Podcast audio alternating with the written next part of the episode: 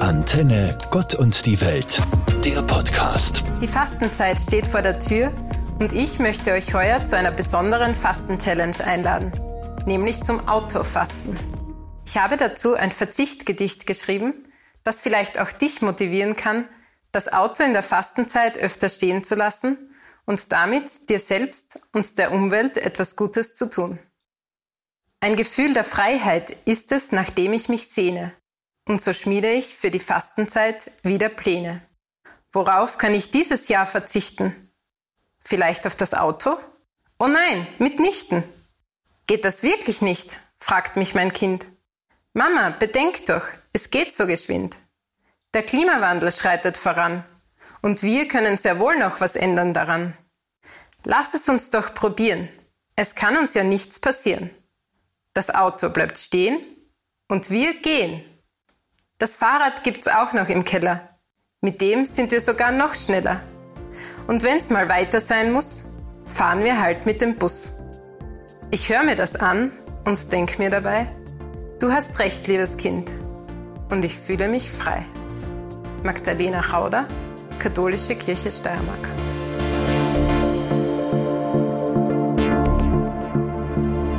Wir haben zwei junge Menschen gefragt, was bedeutet für dich Fasten?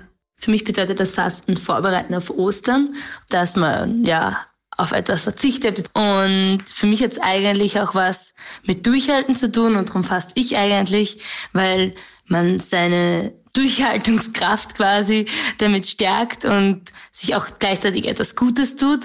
Dabei verzichtet man ja auf etwas, es ist gut für die Psyche und zum Schluss kann man sich dann ja eigentlich auch darauf freuen, wenn man es geschafft hat und stolz drauf sein. Und ich fasse jedes Jahr Süßigkeiten und das werde ich auch heuer wieder machen. Man unterm Jahr eigentlich viel zu viele Süßigkeiten isst und wenn man dann 40 Tage keine Süßigkeiten isst, dann schmeckt der Osterhase gleich umso besser.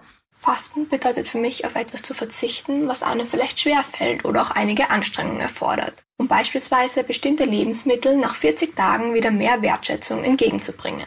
Fasten stellt für mich aber auch die Vorbereitung auf Ostern dar, da es auch immer mit einer Art Vorfreude auf das bevorstehende Fest verbunden ist. Ich persönlich faste, um zu erkennen, dass es nicht selbstverständlich ist und auch nicht selbstverständlich sein sollte, was wir alles haben und dass wir uns wirklich glücklich schätzen können, in dieser Lage zu sein. Durch Fasten gelingt es mir also, bestimmte Dinge oder auch bestimmten Lebensmitteln mehr Achtung zu schenken und dankbar für das zu sein, was man hat. In diesem Jahr weiß ich noch nicht konkret, was ich faste, da es meiner Meinung nach wirklich gut überlegt sein sollte, auf was man bereit ist, 40 Tage zu verzichten. Danke Julia Stock und Magdalena Reicht aus Hausmannstetten für ihre Gedanken zur Fastenzeit.